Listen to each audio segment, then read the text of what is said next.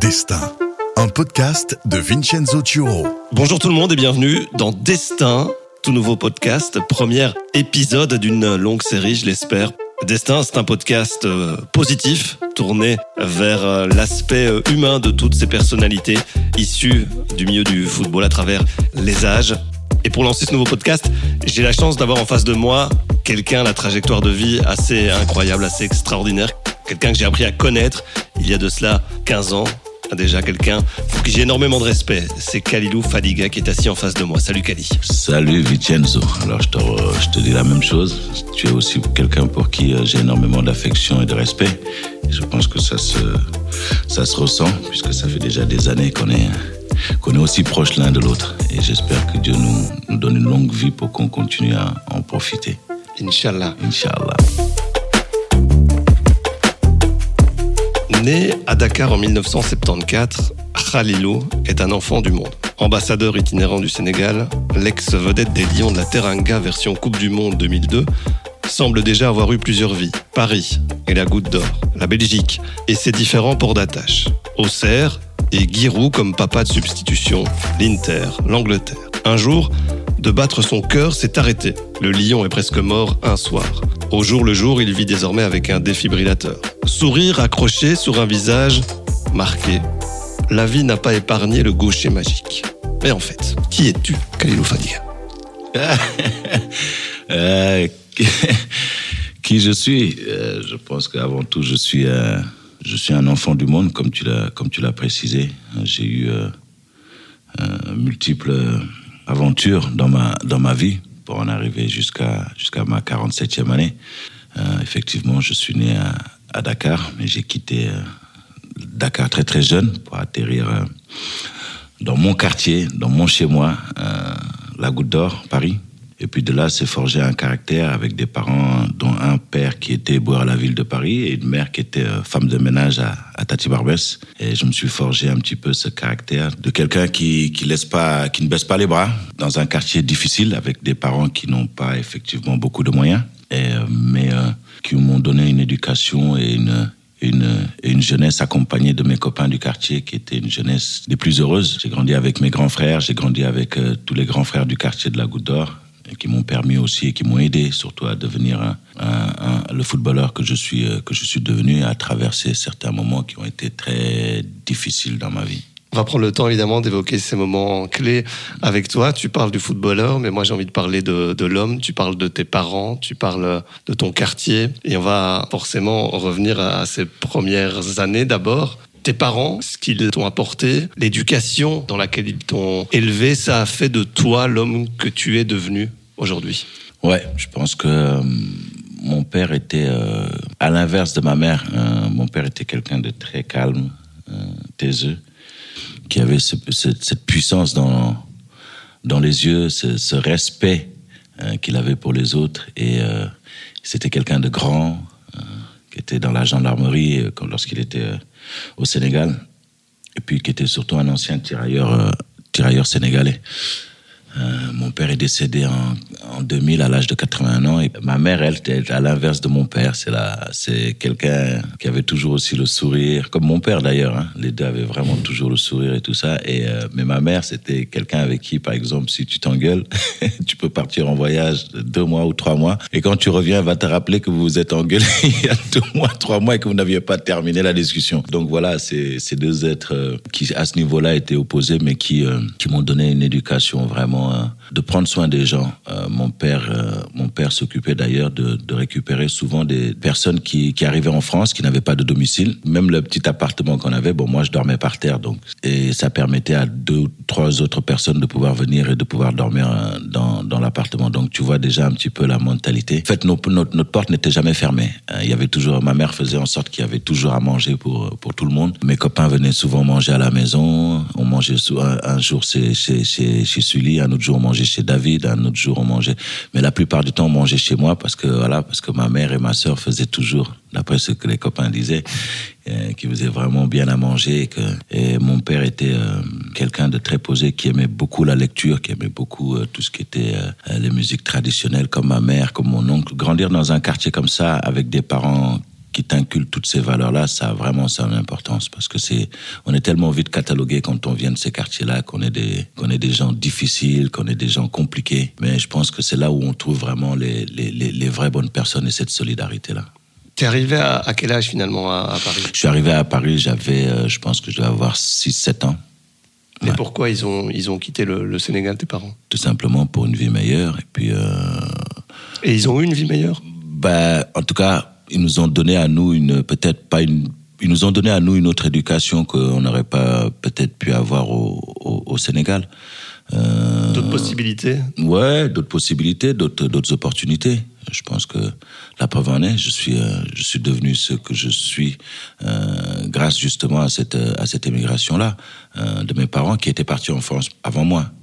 Euh, je suis resté avec ma tante jusqu'à cet âge-là, et puis ensuite je suis parti à Paris rejoindre mes, parents, parce que mon père, comme je vous l'ai dit, était déjà dans la gendarmerie, et puis avant ça, était tirailleur sénégalais. Mon père est né vers 1922. Ça nous a permis à moi, mon grand frère, ma grande sœur, euh, toutes nos, nos à mes grands frères, grandes sœurs, tous d'avoir euh, d'avoir une meilleure vie. Combien de frères, combien de sœurs? Ben, Même père, même mère, on est trois. Du côté de ma belle-mère, euh, ils sont six. Nous, on n'a pas, on pas cette habitude de dire demi-frère. C'est, c'est des frères. C'est tout. On est tous pareils. Tu parlais de ton papa, tirailleur sénégalais, ça veut dire qu'il était prêt à se sacrifier quelque... oh Ouais, français, avec la particularité comme la carte d'identité que j'ai encore de ma grand-mère, où c'était écrit euh, nationalité française et puis c'était écrit particularité indigène. Ah bon Ouais, ouais. Indigène Ouais, indigène. Elle date de quand cette carte d'identité Oh, je pense que cette carte d'identité, elle date de. Est-ce que c'est pas 1919 ou des trucs comme ça? Ça date de très très longtemps. Je l'ai gardé, ouais, ouais, au moins je l'ai gardé. Bah, c'est là où il y a le film aussi euh, de Jamel Debbouze, indigène. C'était comme ça qu'étaient qualifiés les Français qui n'étaient pas des Français de, de souche à l'époque. Et qui se sont battus pour la France. Ah, qui se sont battus pour la France, oui. Certains qui sont morts Français. pour la France. Il y en a qui sont morts pour la France, et puis nous, on n'oubliera jamais ce qui s'est passé à Tcharoy. Euh, moi, j'oublierai jamais en tout cas, parce que comme je le dis, je me sens concerné parce que, euh, d'abord, avant tout, je suis africain, parce que je suis sénégalais, et parce que mon père était tirailleur sénégalais. Donc, ouais, je me sens concerné de cette tragédie qui s'est passée à, à Tcharoy. Et puis, euh, donc c'est pour ça que ça me fait rire, euh, enfin rire, ça me fait rire euh, quand j'entends des gens qui disent, ouais, la France et tout ça, des, je dis, c'est incroyable comment les gens ont la mémoire courte. On oublie vite, hein. Ouais, on oublie vite, surtout quand ça, ça n'arrange pas. Ça n'arrange pas les gens, donc ouais, ils font, ils font semblant d'oublier, mais moi, personnellement, je pense que c'est ça qui fait que, c'est ça la beauté de la France, c'est que vous avez, à un moment donné, euh, colonisé plein de pays, euh, ces pays vous ont quand même beaucoup aidé. La France n'a pas le droit, en fait, d'être raciste. La France n'a pas le droit d'oublier. Parce que sans les immigrés, la France ne serait pas la France sans ces tirailleurs sénégalais, sans ces Marocains, ces Tunisiens, ces Algériens, ces Sénégalais, ces Maliens, toutes ces personnes-là, je pense pas que la France serait la France. Et c'est ça qui fait la beauté de la France et la puissance de la France, c'est ça. Toutes ces personnes, toutes ces nationalités que tu as euh, appris à découvrir finalement à Paris, à, à Barbès, ouais. dans mmh. un quartier populaire où ça vivait, où peu importe la couleur de la peau, peu importe le prénom, peu importe, peu importe les origines, religion. les religions, on se parle, on s'aide, euh, on grandit, on vit ensemble en fait. Ouais, mais c'est ça. Euh, dans mon quartier, il y avait de tout. Ce qui nous rassemblait, comme je dis souvent, c'était les finances. Les finances, ouais, c'est-à-dire que bah, c'était un quartier pauvre, très pauvre. Et de là, tu avais des Français, très peu de Français, mais tu avais quelques Français pauvres. Tu avais des Sénégalais pauvres, tu avais des Maliens pauvres, tu avais des Italiens pauvres, tu avais euh, des familles espagnoles qui étaient la plupart des concierges pauvres. Donc on était tous. C'était ça le point commun. C'était ça le point commun qu'on avait tous. C'était, il euh, n'y avait pas d'argent. La force de ce quartier, comme je le dis, c'est justement ce multiculturalisme qu'on avait, mais cette relation que nos parents avaient. Ma mère euh, avec la mère de Sully avec la mère de David, avec Tuc, avec un tel, qui étaient des entiers catholiques. Euh, nous, Sénégalais d'origine, euh, de confession musulmane, et ainsi de suite, ainsi de suite. Mais tout le monde se mélangeait. Tout le monde se mélangeait. Jusqu'à qu'on ait créé, euh, un père à son âme, Monsieur Kaïd Youssef, qui avait fait euh, le club des enfants de la Goutte d'Or. Et euh, les enfants de la Goutte d'Or, ensuite, il y avait le- l'association Les Enfants de la Goutte d'Or aussi. Vraiment pour euh, s'entraider, pour vraiment nous débrouiller, nous dans nous, parce que les aides, on les recevait pas, puisqu'on était, euh, on était un peu catalogué comme euh, quartier sensible. Et donc, il y avait pas Oublié, trop. Ouais, oublié, ouais, ouais. On, on passait loin, loin, loin derrière. derrière Pour ceux qui nous écoutent et qui connaissent pas Paris, c'est quoi exactement la Goutte d'Or? La Goutte d'Or, c'est un quartier populaire dans le nord de Paris. Et nous, on est le 18e arrondissement. Le 18e arrondissement, c'est la Goutte d'Or. C'est une rue de Barbès-Rochechouart. En tout cas, pour nous, euh, ça nous représente bien. C'est un quartier qui vaut vraiment de l'or. C'est un quartier où, en fait, tu ne peux pas voir quelqu'un qui meurt de faim ou de soif. Tout le monde connaît tout le monde. Tu, voilà, quoi. Tout le monde mange chez tout le monde. On a notre fête qui s'appelle la fête, euh, la fête de la Goutte d'Or, où il y a beaucoup de gens de l'extérieur qui viennent parce que parce qu'il y a des grillades, parce qu'il y a des concerts, parce qu'il y a des trucs. Vraiment, c'est un quartier populaire. Quoi. La Goutte d'Or fait partie des derniers quartiers populaires dans Paris. Et c'est à ce moment-là, vers 6 ans, tu dis que tu débarques à, à Paris, que tu touches le ballon pour la première fois ou que parce que tu parles du, du club de la Goutte d'Or, enfin de. Ouais, de- mais avant, avant, avant le club de la Goutte d'Or, on avait déjà, euh, on jouait déjà dans la rue. En fait, nous, on n'avait pas d'endroit pour jouer. Mais euh, la fameuse église Saint-Bernard, où certains migrants allaient se réfugier des sans-papiers, à l'époque, je parle des années 90, je pense, mais nous, déjà, dans les années 70, 80, euh, on n'avait Début pas... des années 80. Ouais, début des années 80, euh, on n'avait pas d'endroit où on jouait. Le curé nous autorisait à jouer sur le parvis de l'église. Tous les jours, excepté le samedi matin, parce qu'il y avait, il y avait des mariages, excepté le dimanche matin, où il y avait la messe. Voilà. Sinon, tous les autres jours, il nous autorisait à, défoncer ces gargouilles. On a rendu fou le curé, paix à son âme. C'est là où j'ai commencé à jouer euh, au football. Et puis avant ça, on avait un, espèce de, je sais pas comment je peux, euh, un terrain vague. On avait un terrain vague qui s'appelait le démol. Et le démol, on jouait là-dessus. Mais c'était une catastrophe parce que c'était des cailloux, des pierres. Bon, il y avait les seringues des, des toxicos, il y avait plein de trucs. Donc c'était difficile de- d'évoluer là-dedans. Et donc le, le curé nous a dit, bah, maintenant, je préfère que vous, je préfère que vous veniez tous euh, jouer ici au lieu de jouer euh, au démol. Et puis ensuite, le démol a été détruit. Et sur un vrai terrain de football, c'est arrivé. euh, Ah, sur un vrai terrain. Beaucoup plus tard. Ouais, non, pas beaucoup plus tard. C'est arrivé. C'est arrivé. Les enfants de la Goutte d'Or, je devais avoir quoi euh, Je pense, ouais, 9 ans.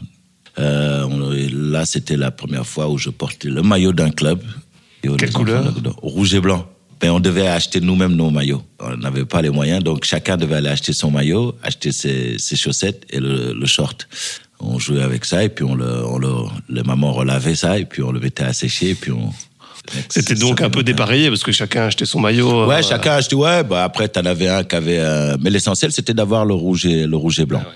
Mais euh, après par la suite, on a eu, euh, on a eu des, des généreux donateurs, euh, surtout un généreux donateur. Qui ça? Euh, Bernard Lavillier, le chanteur. Ah bon? Ouais, c'est lui qui nous a acheté la- le, le vrai, le- notre premier vrai jeu de maillot. Et, sans nous connaître, euh, comme ça. Comme ça. il a- il- Je sais pas comment il a su ça. La dernière fois que je l'ai vu, maintenant on est très proches, on se voit, on se voit souvent. Et je lui ai, je lui ai montré la photo et il était, euh, et il était choqué. Il me dit mais c'est vrai que je me rappelle avoir acheté des maillots pour euh, une équipe d'un quartier populaire de Paris, mais je savais pas que c'est. Je dis bah écoute voilà et, et je lui montre la photo où je- on me voit euh, avec. euh, C'était à l'époque où il sort, il a sorti son son album BBC. On avait le maillot NR. Euh, Pantofola d'Oro, à l'époque Diego Maradona, et euh, qui nous avait été offert, euh, tout l'ensemble nous avait été offert par, euh, par Monsieur Bernard Lavillier. Et, et c'est vraiment, voilà, quoi, c'est la première fois où on avait vraiment un vrai jeu de maillot, tu vois. Magnifique. Alors là, et- quand on est enfant, on est, on est fier, on est content. Ah là, ouais, là, on était content. Et puis là, je suis là, là, c'est moi qui est là avec le ballon, capitaine. Le brassard de capitaine. Ah, et obligé, obligé. Et le numéro 10 dans le dos. Sinon, je joue pas. hein.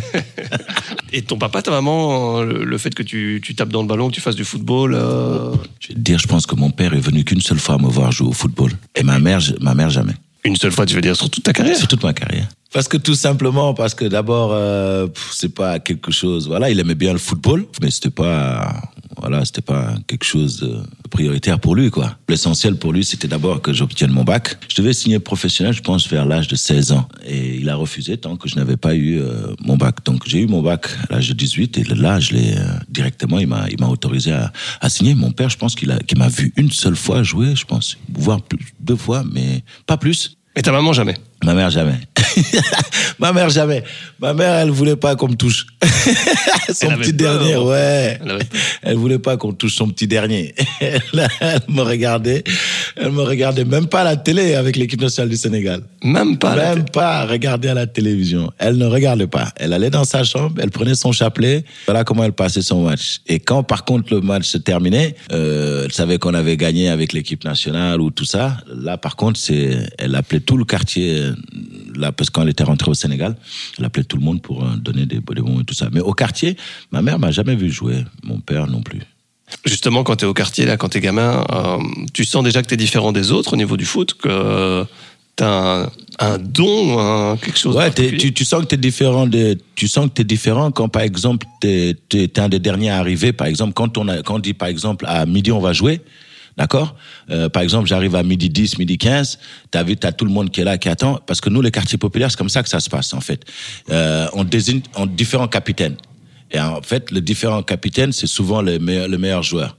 Donc le meilleur joueur doit, euh, on a les deux meilleurs joueurs par exemple euh, qui sont qui sont qui sont chacun d'un côté et on a tous les potes qui sont en face et on choisit. Et quand tu es choisi en dernier, dis-toi que c'est vraiment pas bon signe. quand tu es choisi pour aller au goal, c'est que c'est pas bon signe non plus. Donc, quand j'étais pas capitaine, j'étais toujours parmi les premiers qu'on choisissait. Et, euh, et quand j'étais capitaine, euh, je faisais en sorte de prendre aussi les, les, les meilleurs. Donc à partir de là, tu sais que tu fais partie des, des meilleurs. Et c'est comme ça que nous, dans les quartiers populaires, on sait quand tu fais partie des meilleurs joueurs, euh, tu es toujours parmi les premiers qu'on choisit pour faire, pour composer son équipe. Euh, Il y a d'autres gens qui sont qui sont sortis du quartier, mais je suis peut-être celui qui est euh, le plus populaire, qui est sorti en tant que footballeur des enfants de, de- de- des enfants de la Goutte d'Or. Destin, garder. Vous voyez, il est déjà prêt à se retourner. Voilà. Il est prêt à se retourner pour faire la différence. Et voilà.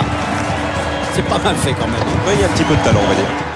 Comment on passe de Paris à la, à la Belgique euh, Comment déjà euh, on devient footballeur professionnel? Voilà, tu dis à 18 ans, je peux signer mon premier contrat professionnel et ça t'amène euh, en Belgique? En Belgique, ouais. Le premier choc euh, culturel que j'ai eu, c'est euh, lorsque mon grand frère décide de m'inscrire pour une détection au PSG. Donc c'est ton grand frère qui dit Qui me dit, tu dis, ouais, qui dit, tu, je sais que t'es fort, je sais que t'es capable, tout le quartier en parle, tout le monde parle que de toi.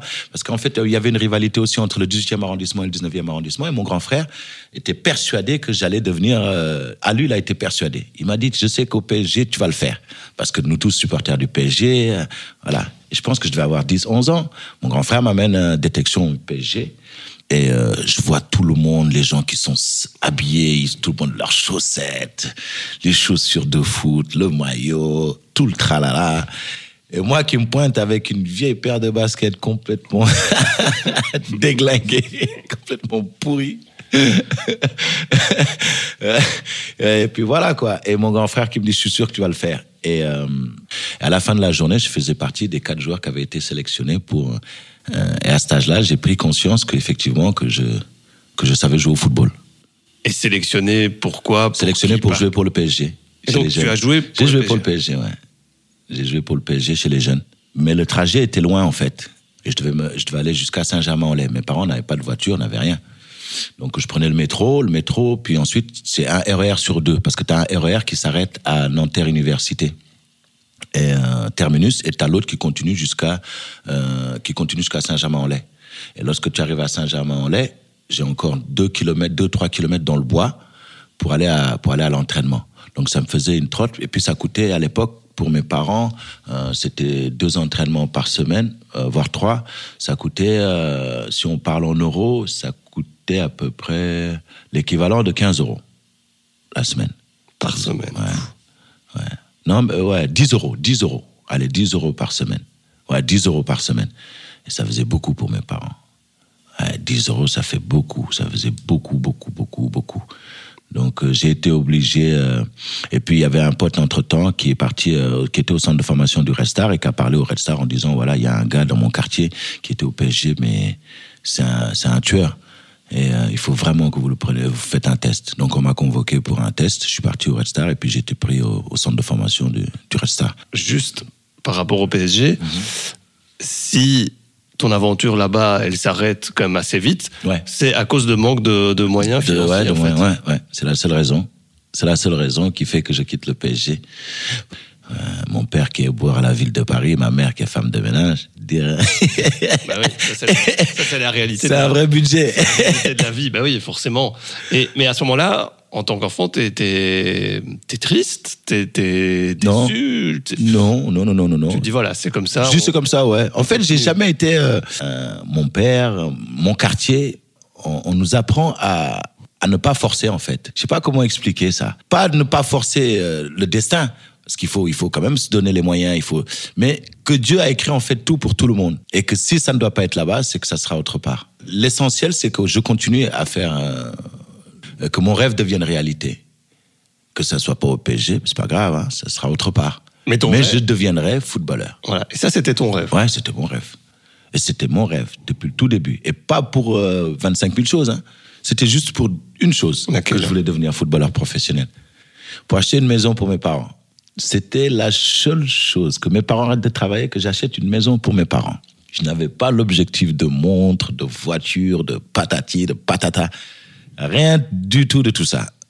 Mon objectif, c'était comment faire pour sortir mes parents de la misère. Tu l'aurais acheté quand cette maison? Ouais, le premier contrat. premier contrat professionnel quand je suis arrivé en Belgique, quand j'ai signé avec euh, le FC Liège, ma prime de signature, j'ai donné à mes parents qui l'argent qui devait me servir justement pour acheter une voiture. Et à l'époque, je prenais le bus. En tant que footballeur professionnel du FC Liège, je prenais le bus pour aller à l'entraînement et pour aller au match. Cas unique, ça. Ouais. Cas unique, mais ouais, mais cas unique. Mais bon, voilà, on a dit que cette histoire était particulière. Ouais. Et, et- et- et tes parents ont utilisé cet argent? Mes parents ont utilisé cet argent pour acheter une maison au Sénégal. Euh, une petite maisonnette, parce que c'était euh, c'était pas non plus euh, c'était pas le the contrat. Euh, FC Liège, euh, Ouais, 18 bon, ans. En attendant, tu avais quand même déjà réussi euh, quelque part, puisque tu dis la seule raison pour laquelle je voulais être footballeur professionnel, c'était les sortir de là, leur acheter une maison. Donc Ouais. voilà, tu signes, prime de signature pour la maison. Pour la maison. Même pas Pour encore joué un match en. J'ai pas, j'ai rien touché. J'ai pas touché un centime de ma première euh, prime de, de, de signature. J'ai pas touché un centime. J'ai donné à mes parents. Et alors, et alors, mais, euh, Dieu merci, je suis tombé sur des personnes extraordinaires à Liège. Bon, sans parler de Guérel, sans parler d'Axel, euh, d'Axel Smith, euh, ces gens-là qui ont été vraiment top. Mais la famille Melal, euh, du côté de Liège, euh, toutes ces personnes qui étaient à Liège, les Vincent Burnet, les Daniel Bocard, toutes ces personnes, Christophe Kidney, De Flandre, tout. Je suis tombé sur un FC Liège, Milosevic, un FC Liège familial, qui était vraiment extraordinaire. Et ces gens-là m'ont pris la famille Melal, euh, que ce soit, je me rappelle encore, c'est Larsenet, qui avait une voiture complètement pourrie. Et quand il pleuvait à l'extérieur, il pleuvait à l'intérieur de la voiture aussi. Et de temps en temps, c'est lui qui me, récupérait pour m'amener à, l'entraînement ou pour m'amener en, en match. Vraiment dévoué. Et puis la femme de, Mela, de Momo Melal et les gens de chez Rabat qui me, qui me, qui me donnaient à manger. Et Vincent Burnet qui, qui s'occupait de moi aussi comme un, comme un papa. T'habitais tout seul là, en fait. J'habitais tout seul, ouais. J'habitais tout seul. Dans un premier temps, quand je suis arrivé, j'étais dans un hôtel de, dans un hôtel euh, très mal fréquenté du côté de la gare de Guimain Mm. en 94 quand je suis arrivé. Plutôt fréquenté. Ouais, euh, plutôt fréquenté la nuit, ouais. Certains comprendront. Et euh, qui était à côté du Quick à l'époque où il y avait euh, juste en face de la de l'ancienne de la vieille gare de, la gare Guimain. Puis ensuite euh, quand j'ai puis de là on m'a trouvé un petit appartement qui était collé à, un hôpital psychiatrique à Saint-Ouen-le-Burge qui était pas loin du, du terrain d'entraînement ni de recours donc c'était c'était top pour moi. Pas trop difficile de quitter le quartier, le cocon, les gens que tu connaissais par cœur, qui te connaissaient par cœur, pour euh, arriver en Belgique, là où tu connaissais personne. C'était compliqué pour, pour se faire comprendre de temps en temps, tu vois. Le- parce que le début parisien, il était, euh, Bon, maintenant, c'est avec l'âge et puis surtout le nombre d'années que je passe ici, avec toutes les langues que je parle, des fois, souvent l'accent, mais quand je venais d'arriver, il y avait, il y avait ce débit très rapide. C'était vite catalogué. Ah, lui, c'est un Parisien. Ah, lui, c'est un Parisien. Lui, c'est un Parisien. Mais la chance que j'ai eue, c'est que mes potes venaient me, me voir. Comme je le dis, euh, ils démarraient les voitures, ils allumaient les bécanes et ils arrivaient tous. route. ah, ils débarquaient, ouais, ils débarquaient. Ils sont tous venus. Donc Tous. ils, a- ils amenaient Paris. Ils euh, amenaient Paris chez moi. Liège, ouais, ils amenaient Paris à Liège. Ouais, ouais, tous, tous y venaient souvent. Comme je le dis, moi, j'ai quitté le quartier, mais le quartier est toujours avec moi. Ça bouge pas. Ouais, c'est pour ça que tu expliques aussi que cette réussite, en tout cas ta réussite, c'est aussi grâce à eux qui ont été là dans les moments euh, Ouais, dans clés, des moments quoi. bizarres, ouais, dans les des moments les moments plus- où j'aurais pu passer, euh, j'aurais pu passer de la- de l'autre côté, de, de l'autre côté de la barrière, pas, voilà, pour pour des simples, des bagarres ou des trucs comme ça. Parce que c'est vrai qu'au début, tu avais quand même un petit côté bagarreur en Belgique. Lomel, quelques cartons rouges, tu avais le sang, t'avais le sang chaud à l'époque. Ouais, je sais pas si on peut dire ça. Ouais, le sang chaud, mais en même temps, c'était euh, l'injustice en fait. Ouais, l'injustice. Quand tu te fais insulter de de, de sale nègre et tout ça, j'avais du mal à comprendre un petit peu. C'est la première fois que j'entendais ça. hein. Et c'était où exactement la première fois que tu as entendu ça? Euh, La première fois que j'ai entendu ça, euh, est-ce que c'est pas les supporters de l'Antwerp ou je ne sais plus qui? Enfin, En des tout gens. ouais. c'était dans un match de première division. Ouais, c'était un quoi. match, ouais, ouais. C'est la première fois que j'ai entendu des insultes, euh, sale nègre et tout ça. Et, euh, mais l'insulte qui était pour moi euh, la plus drôle, mais la plus stupide, euh, c'est des gens qui me les Mobutu. je disais quel est le lien avec quel, est le c'est- lien que c'est- moi j'ai avec C'est Mobutu? une, une vraie ignorance. Ouais, mais il y en a, oh Mobutu, oh Mobutu. J'en rigole jusqu'à présent parce que je dis, mais le gars, il est con il est con, lui Maintenant, t'en rigoles, mais à l'époque. À l'époque, ça m'énervait. À l'époque, je, je m'agaçais parce que d'abord, euh, je n'ai rien à voir avec Mobutu à part euh, d'être un d'être un Africain. Je vois pas en quoi je devrais être, je devrais sentir ça comme une insulte, le fait que tu me dises Mobutu. Des insultes macaques et tout ça, ouais, j'en ai entendu plein. Et je pense que c'est ça qui me faisait de temps en temps sortir de mon truc. Et puis une certaine forme d'injustice que je trouvais sur le sur le terrain où euh, le petit Parisien, 18 ans, 19 ans, tu te pointes là, tu prends des tu prends des coups qui sont que je trouve injustes et que l'arbitre ne réagisse pas parce que l'équipe en face est, est, est mieux lotie que l'équipe dans laquelle je joue, que personne me connaisse. Donc voilà quoi. Et puis au fur et à mesure, je pense que je suis calmé parce qu'il a fallu que je devienne un peu plus professionnel et puis surtout euh, Quelqu'un t'a calmé il en valait. euh, ben mon père, mon père dans un premier temps, et puis euh, et puis mes potes qui me disaient que ça servait à rien, que la rue c'est pas le terrain. J'aurais beau faire ma grande gueule, euh, ça va se terminer euh, contre moi puisque c'est moi qui va prendre un carton rouge. Donc euh, c'est pas.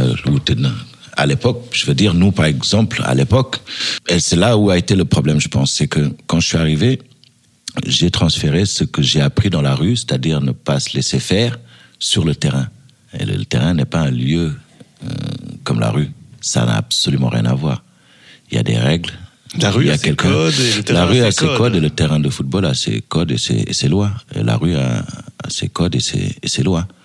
Euh, quelque chose qui se passe dans la rue, c'est-à-dire que moi, quand j'étais plus jeune, par exemple, si par exemple je m'embrouille avec quelqu'un qui est du quartier ou qui n'est pas du quartier, euh, on allait se déplacer avec les potes et c'était la personne avec qui moi j'avais l'embrouille. Tout le monde se mettait autour et c'est juste lui et moi, on se mettait dans, on se mettait dans la gueule. Je sais, mais voilà, c'était des codes que nous avions. Et là, moi, quand je, suis venu ici, effectivement, le- sur le terrain, je me suis, je me suis emporté souvent en essayant de me faire, euh, de me faire justice comme je le fais, comme je le faisais dans la rue. Mais euh, ça n'avait pas lieu d'être et ce n'est ni le, ce n'était ni l'endroit ni le moment pour faire ces choses-là. Donc, au fur et à mesure, mon père m'a m'a fait comprendre, mes amis m'ont fait comprendre, et puis euh, l'âge, et puis bien sûr la réflexion, parce que je suis pas non plus, euh, je suis pas un débile. Euh, à un moment donné, tu te dis, euh, tu te regardes et tu te dis, mais euh, je sais pas, il va falloir se calmer parce que parce que final, dans la finalité, c'est toi qui, c'est moi qui perds. Ce fléau du racisme, et j'en ai euh, déjà souvent discuté avec des joueurs qui évoluent encore aujourd'hui. T'as l'impression que pas grand-chose n'a changé. hein. On a beau faire des campagnes, on a beau faire des communiqués, tout ce qu'on veut, finalement, tout ça est encore là. hein. J'en discutais avec Vincent Compagnie, avec Faris Haroun, qui me disait, bah ouais, quand on se fait traiter de singe, que ce soit en Flandre ou en Wallonie, ça existe, c'est toujours là. Toujours, toujours. Moi, je l'avais dit la dernière fois aussi. On dit euh, c'est Khalidou Koulibaly qui avait eu des problèmes aussi avec euh, avec Napoli. Ça sert à rien les campagnes là. Déjà, je suis avec, la FIFA. Je sais pas, ça fait combien de temps. Ça ne change rien. Les histoires de campagne, d'attacher des trucs, de, de euh, c'est notre racisme et tout ça. All those things are bullshit. C'est c'est c'est de la foutaise. Sert absolument à rien. Voilà, il faut il faut taper et pour taper il faut vraiment faire comme font comme ils font en Angleterre, dénoncer la personne et que la personne soit sanctionnée financièrement. Une vraie répression. quoi. Une vraie répression. Tu payes, tu rentres dans un stade, moindre insulte, on te dit voilà, c'est 1500 balles. Tu ne peux pas accepter ce genre de choses-là. Dernier recours, que ce soit l'arbitre carrément. On arrête les supporters qui sont en train de chanter contre un joueur euh, adverse de, de, de par sa couleur. On arrête le match. L'équipe que les supporters chantent a perdu le match. On arrête le match. Mais des- le problème, c'est que tu as des arbitres qui disent qu'ils n'entendent pas. Tout le monde entend, sauf l'arbitre. C'est bizarre. Il y a de plus en plus de personnes qui défendent cette cause-là. Que ce soit Bruges, du côté de l'Antwerp, du côté d'Anderlecht, du côté de Standard, qui disent ça suffit. Les gens qui viennent au stade pour insulter les gens gratuitement, Il y a une prise de conscience. il y a une prise de conscience, il faut les dégager. Il faut que ça continue. Mais il faut que ça soit encore plus radical. À mon avis, il faut que ça soit encore plus radical. T'as quelqu'un avec beaucoup de caractère et de personnalité, pourtant t'as été confronté à ça, t'as réagi à ta manière avant finalement bah, de prendre conscience qu'il fallait aussi quelque part euh, évoluer. Est-ce que tu as vu des anciens équipiers craquer à cause du racisme, des, des, des joueurs euh, subir euh, des, des insultes, subir des agissements euh, Des coéquipiers, non. Mais moi, oui.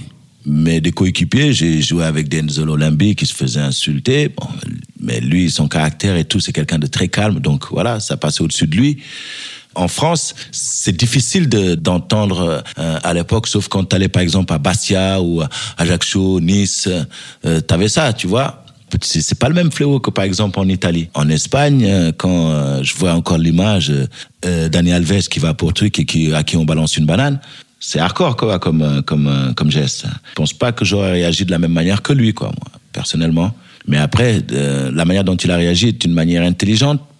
Mais euh, moi, j'aurais pas fait ça. Moi, j'aurais pas pris la banane pour. non, je. euh, je pense que fait je la balance, je, je la rebalance, ouais. Ouais, me connaissant, ouais, ouais, je, je rebalance la banane.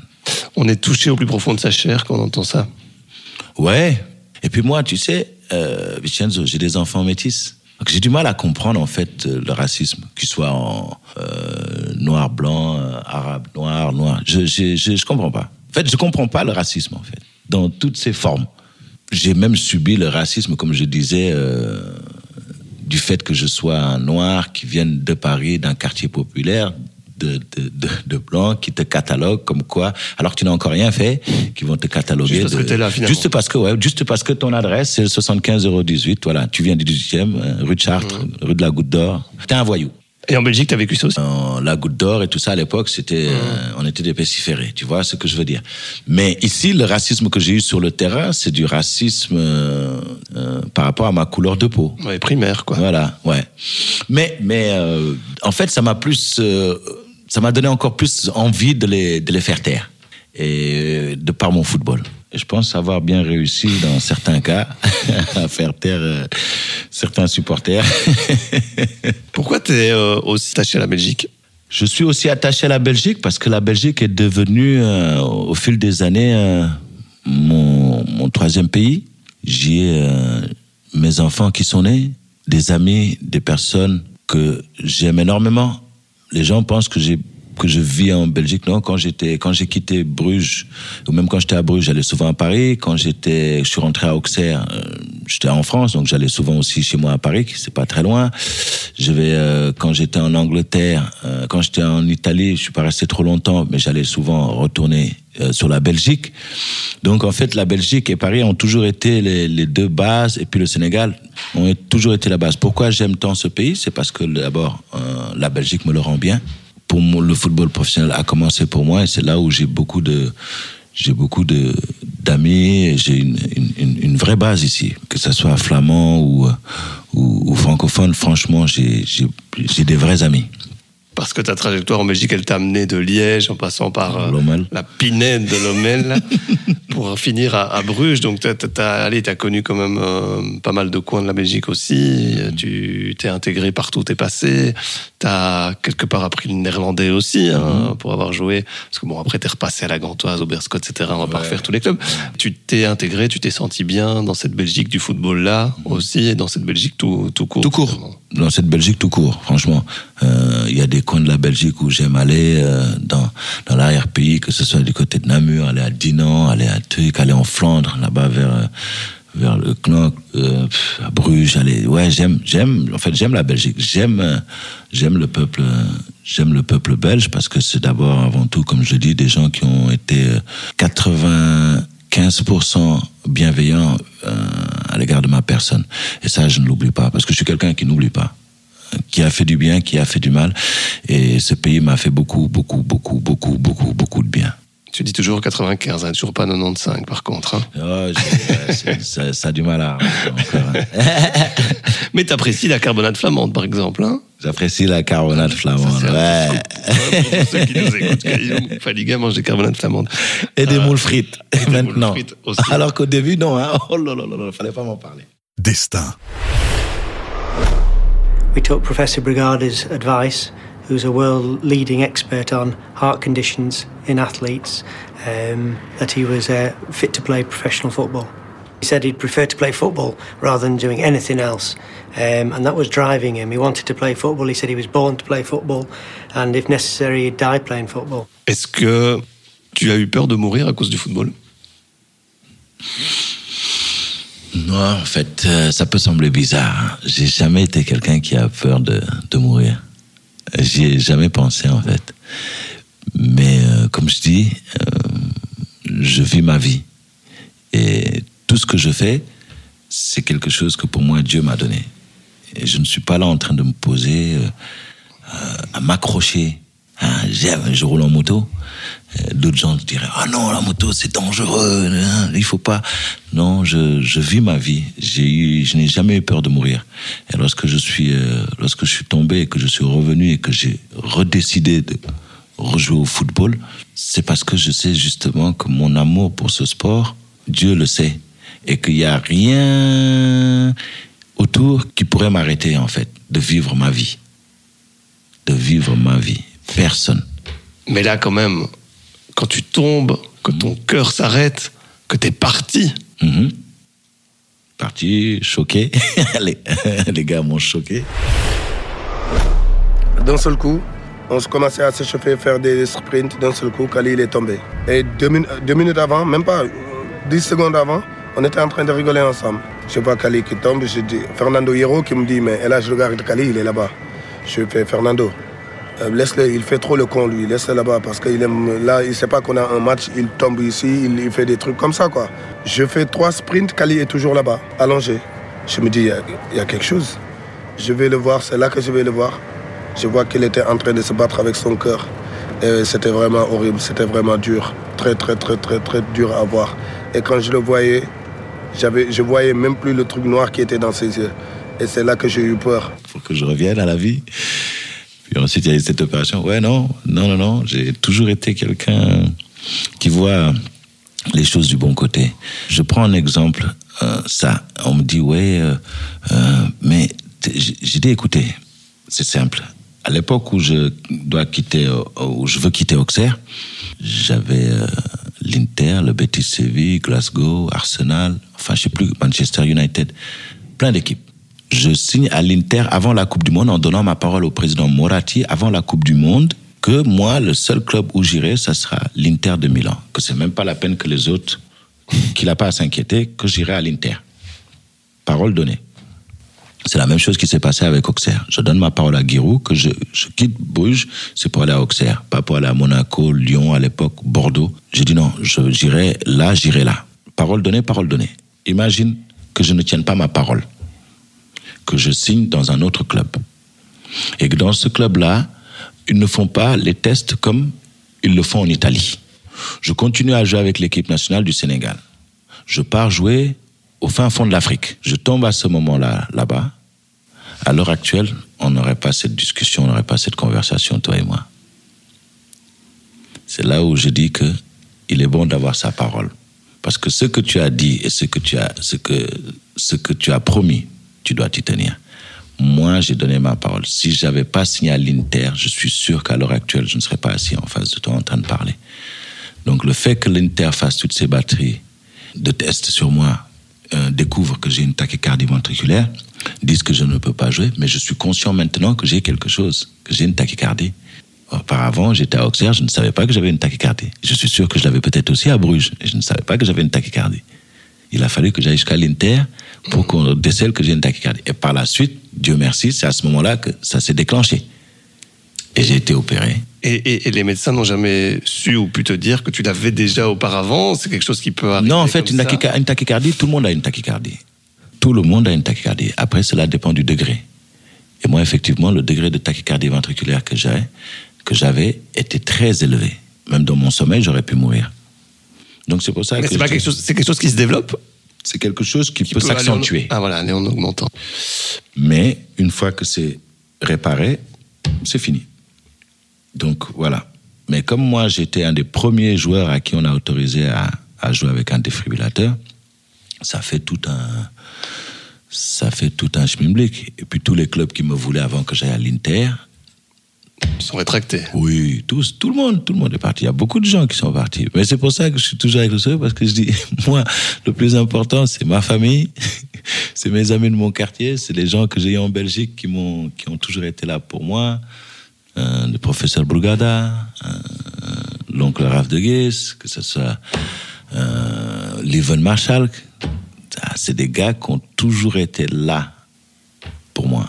Mais Kali, quand on t'explique, quand tu es à l'Inter, que tu fais cette batterie de tests et qu'on te parle, que le médecin te dit, voilà, il y a un souci cardiaque, tu vas pas pouvoir jouer avec l'Inter, avec nous euh, en Italie parce que euh, c'est pas possible. Et d'ailleurs, euh, bah, c'est toujours pas possible hein, de jouer avec un défibrillateur en Italie. Il faut penser juste à Christian Eriksen.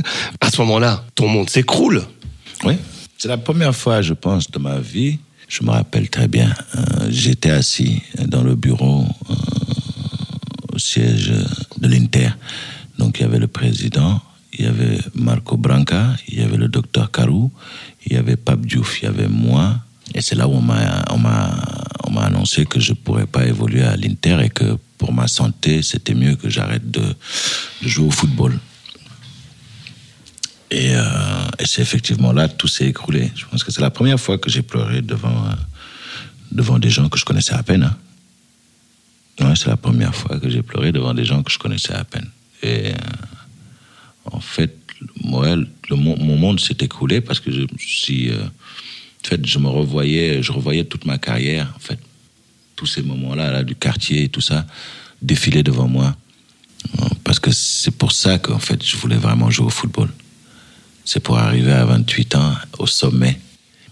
Je voulais vraiment jouer pour l'Inter, vraiment. Le destin a décidé autrement. Alhamdulillah, là maintenant je suis là. Mais sur le coup, c'est vrai que ça fait, ça fait mal à encaisser. J'ai déjà, j'avais déjà pris des coups, mais ce coup-là était un des coups les plus, les plus douloureux, voire le plus douloureux de ma, de ma vie. Et qu'est-ce qui te permet de te relever à ce moment-là? Force mentale, la croyance d'abord, avant tout, euh, de croire en ce que Dieu me donne. La première chose, c'est ce que Dieu me donne. Si je suis là et qu'il y a toutes ces personnes qui sont là, c'est Dieu qui les a mis là devant moi pour qu'on soit tous là et qu'on trouve une solution. Il y a ma, force mentale. On ne m'a jamais vu affaiblir, on m'a jamais vu, euh, euh, même quand ça va pas, ne pas avoir le sourire ou être fâché. Ou que... On a du mal à, voir un petit peu quand je vais bien ou quand je vais mal, en fait. Euh, parce que j'ai toujours ce sourire, parce que j'ai toujours, parce que je sais qu'il y a toujours quelque chose de bon qui va m'arriver. Je sais pas, ça peut sembler bizarre pour les gens, mais je dis que Dieu aime tout le monde, Dieu aime tous ses enfants, mais il a une affection particulière pour moi. J'aime dire ça. Mais là, on est dans le monde de la croyance, quasiment du Mhm. philosophique. Mais il y a quand même un côté rationnel, un côté, Ouais, le côté scientifique, quelque Le part, côté médical. Oui, qui a été euh, les médecins, le professeur Bogada et tout ça m'ont garanti que je pourrais euh, que je pourrais jouer au football encore si je faisais l'opération et que après que j'ai chuté en Angleterre, que je pourrais jouer encore au football, que je pourrais euh, continuer à prendre du plaisir parce que c'est ça, c'était du prendre du plaisir. C'est une joie quand je suis quand j'étais sur le sur le terrain. C'était c'était quelque chose de- d'extraordinaire pour moi. Donc voilà. Et, c'est pour ça que j'ai voulu continuer à jouer au, au football après mon opération et tout ça parce que j'ai eu les garanties euh, comme tu le dis scientifiques euh, les garanties médicales que je pourrais euh, que je pourrais continuer à jouer au, football sans aucun problème, parce que le professeur Bougada et tous les autres, Livan Marshall, que toutes ces personnes-là n'auraient jamais pris le risque de me dire qu'allez, tu peux jouer au football, pour que demain ils aient ma mort sur leur, conscience. Je, je suis pas quelqu'un qui baisse les bras, je suis j'y arrive pas en fait. Même si je voulais demain dire que non, je non, j'y arrive pas. Quand tu as vu d'autres joueurs tomber sur le terrain, parce qu'il y en a eu toute une série à un moment donné, hein, je pense à Marc Vinfoe notamment, euh, dernièrement Christian Eriksen, tu vois ça, tu vis ça en direct? Marco, c'était avant moi, son âme, euh, qui était un, un vrai copain. C'est là où je pense qu'il a commencé à avoir une, une prise de conscience euh, et un petit peu pousser un peu plus les, les tests euh, pour les footballeurs. Après ce qui s'est passé avec Eriksen, quand tu es, quand tu as eu la même chose, on m'avait posé la question, est-ce que il va, j'ai dit, là, comme ça, je suis sûr qu'il va vouloir rejouer. Mais après, pour lui, l'Italie, c'est fini. Ah ouais, pourquoi? euh, tu- c'est les lois du football italien qui font que il ne pourra plus jouer en Italie. Et puis, euh, C'est fou parce il y a- qu'il était d'autres- aussi à l'Inter. Enfin, Ouais, à l'Inter. hein. Et il y a beaucoup d'autres clubs qui, euh, qui, à mon avis, le voulaient quand il était à, quand il était à Tottenham pour aller à l'Inter et qui, par la suite, il n'y a plus personne qui, qui en veut parce que tout le monde a, tout le monde a peur. C'est un combat contre soi d'abord, hein, de se persuader que tu peux le faire et de ne pas forcer. La conscience et l'inconscience l'emportent en fait. La conscience de te dire voilà, je suis malade, je vais être soigné. Il va falloir peut-être que que je sois un peu plus euh, euh, méticuleux dans tout ce qui est euh, préparation et tout le reste. Et puis tu as l'inconscience qui te dit euh, si t'es là, c'est parce que voilà, quoi, hein, ça, ça va, c'est passé. Et là, c'est c'est là où il faut vraiment savoir. euh, trouver la, la- la- le bon équilibre et c'est souvent difficile parce que c'est un combat moi c'était un combat contre contre moi-même c'était c'était un, un combat que j'ai mené seul. Par contre, ça, c'est des combats que tu ni médecin, ni euh, ni psychologue, ni qui que ce soit peut. C'est toi et toi-même. Et vu que moi, j'ai un caractère qui est quand même relativement très fort, j'étais persuadé que je pouvais euh, que s'il me donnait l'autorisation, continuer à jouer. S'il dit- s'il m'avait dit non, j'aurais j'aurais arrêté. Est-ce que tu as ressenti les, les effets euh, suite à cette opération euh, Ce Le regard des gens, pas moi.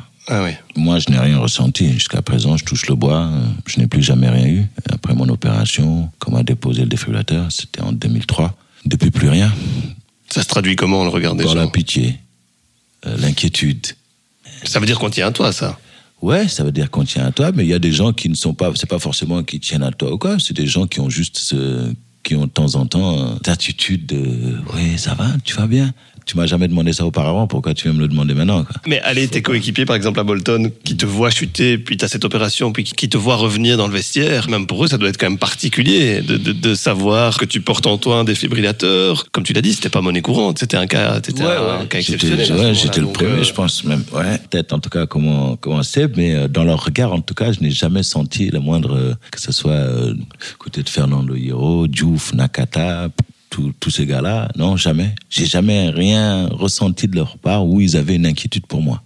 Mais ils t'en ont jamais parlé euh, Jamais, Jamais. jamais. On, on me chambrait même de temps en temps avec ça. Qu'est-ce qu'on te disait? Ouais, par exemple, Sam Allardyce me chambrait euh, quand, par exemple, je faisais une mi-temps qui était un peu, euh, un peu moyenne. Je dirais pas mauvais parce que j'ai jamais eu de mauvais match. On peut chercher quand même. Qu'il y a T'as peur de, t'as peur de tomber encore en syncope en accélérant ton jeu ou des trucs comme ça, tu vois Donc, euh, mais c'était toujours bon enfant parce que c'est quand même le mec qui m'a, qui m'a, qui m'a fait confiance, qui m'a demandé de, que j'ai malgré ça, qui m'a redemandé de reprolonger encore mon contrat avec Bolton. Donc voilà, j'ai toujours eu, euh, que ce soit du côté de JJ Okocha et tous les gars, aucun, aucun euh, avec ça. hein, quoi. Mais le, le jour où tu reviens dans le vestiaire, quand même, Bah, c'est les applaudissements. Ouais, Ah, ouais, voilà. c'est l'applaudissement. C'est tout le monde content de me, de me revoir. euh, t'as revu ces images?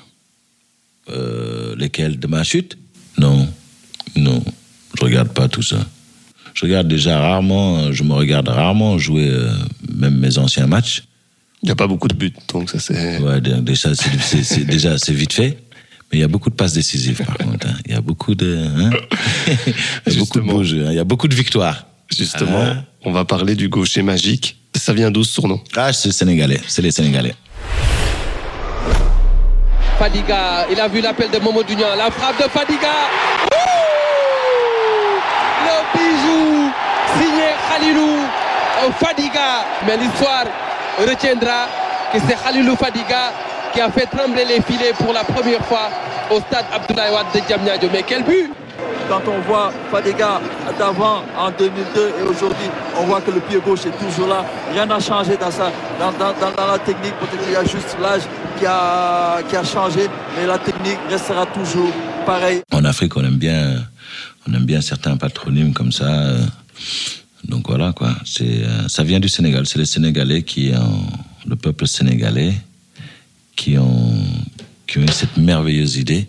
Je leur en serai toujours reconnaissant de m'avoir surnommé euh, le gaucher magique. Ça restera jamais, ça. Il n'y en aura pas d'autres. En tout cas, je serai le premier. C'était après euh, une action particulière, un match particulier, après tes premières sélections? Je pense que c'est après les premières sélections. hein. La manière dont je joue. Euh, à Bruges, c'était le Slangsman. Euh, euh, ouais, il y a toujours eu des trucs comme ça. Il y a toujours eu des. Fait, il y a eu El Phénoméno. hein. C'était où ça? Euh, je crois que c'était du côté de.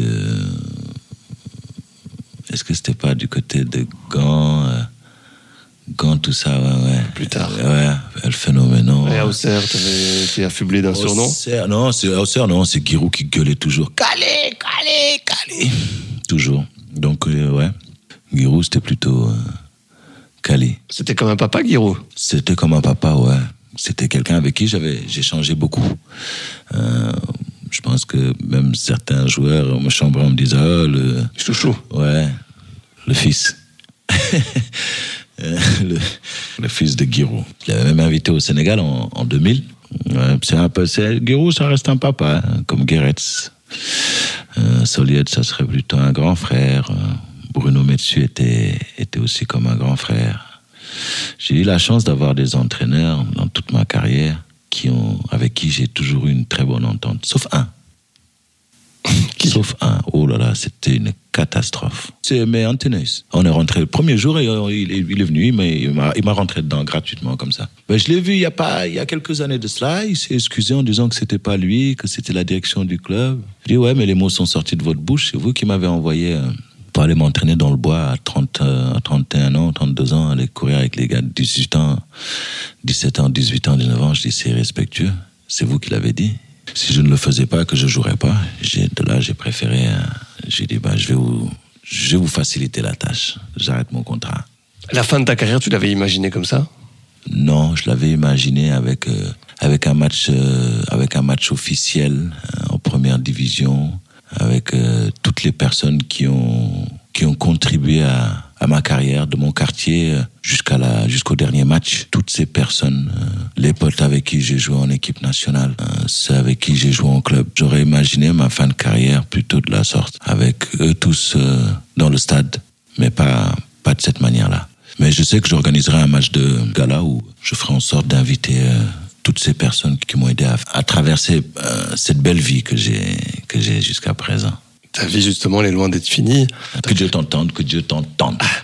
Ta carrière de footballeur, voilà, ça a été un, un long chapitre avec beaucoup de, de virages, de tournants. Tu es ambassadeur de ton pays, tu es actif au niveau de la FIFA, on te voit euh, dans les médias, en, en télé, donc tu t'es resté euh, hyper, hyper actif, tu touches un petit peu à, à tout. Mais toi, quelle influence tu veux avoir et où tu veux avoir de l'influence? Je suis déjà dans le football, ça fait, euh, ça fait euh, à la CAF, c'est ma huitième année, commission technique, à la FIFA, sur les, les, FAB, aussi euh, sur les lois du jeu.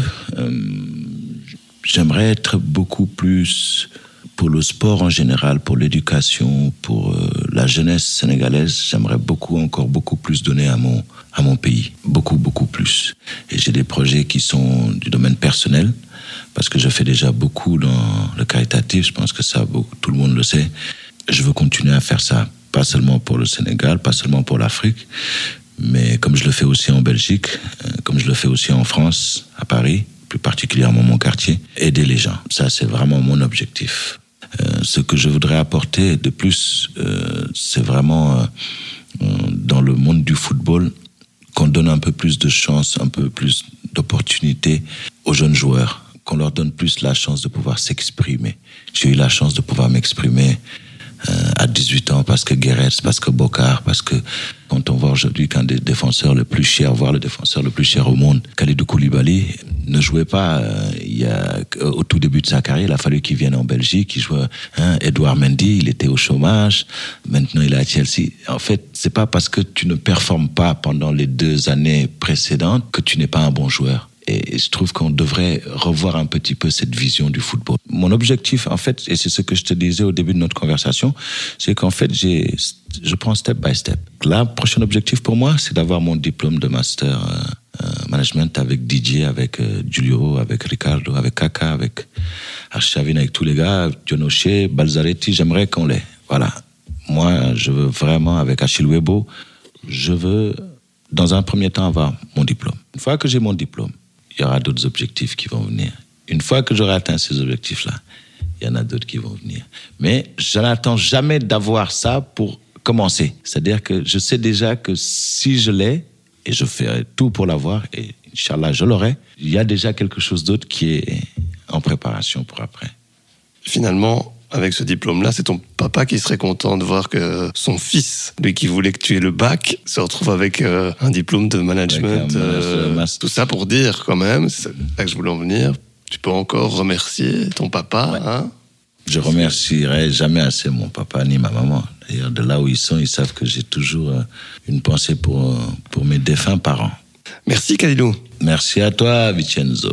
Donc voilà, c'était le premier épisode euh, de Destin avec un premier invité, El Fenomeno, avec une trajectoire assez incroyable. Euh, Parlez-en autour de vous, écoutez-le forcément, abonnez-vous au podcast. Et si dans les prochains mois, si vous avez envie d'en savoir encore un peu plus, si vous avez envie que Kali nous parle des Lions de la Teranga ou de son expérience avec Giroud ou d'autres choses, on essaiera de prendre le temps parce que, je l'ai dit, son destin un destin unique. Merci et à bientôt pour d'autres aventures. Destin, un podcast de Vincenzo Turo.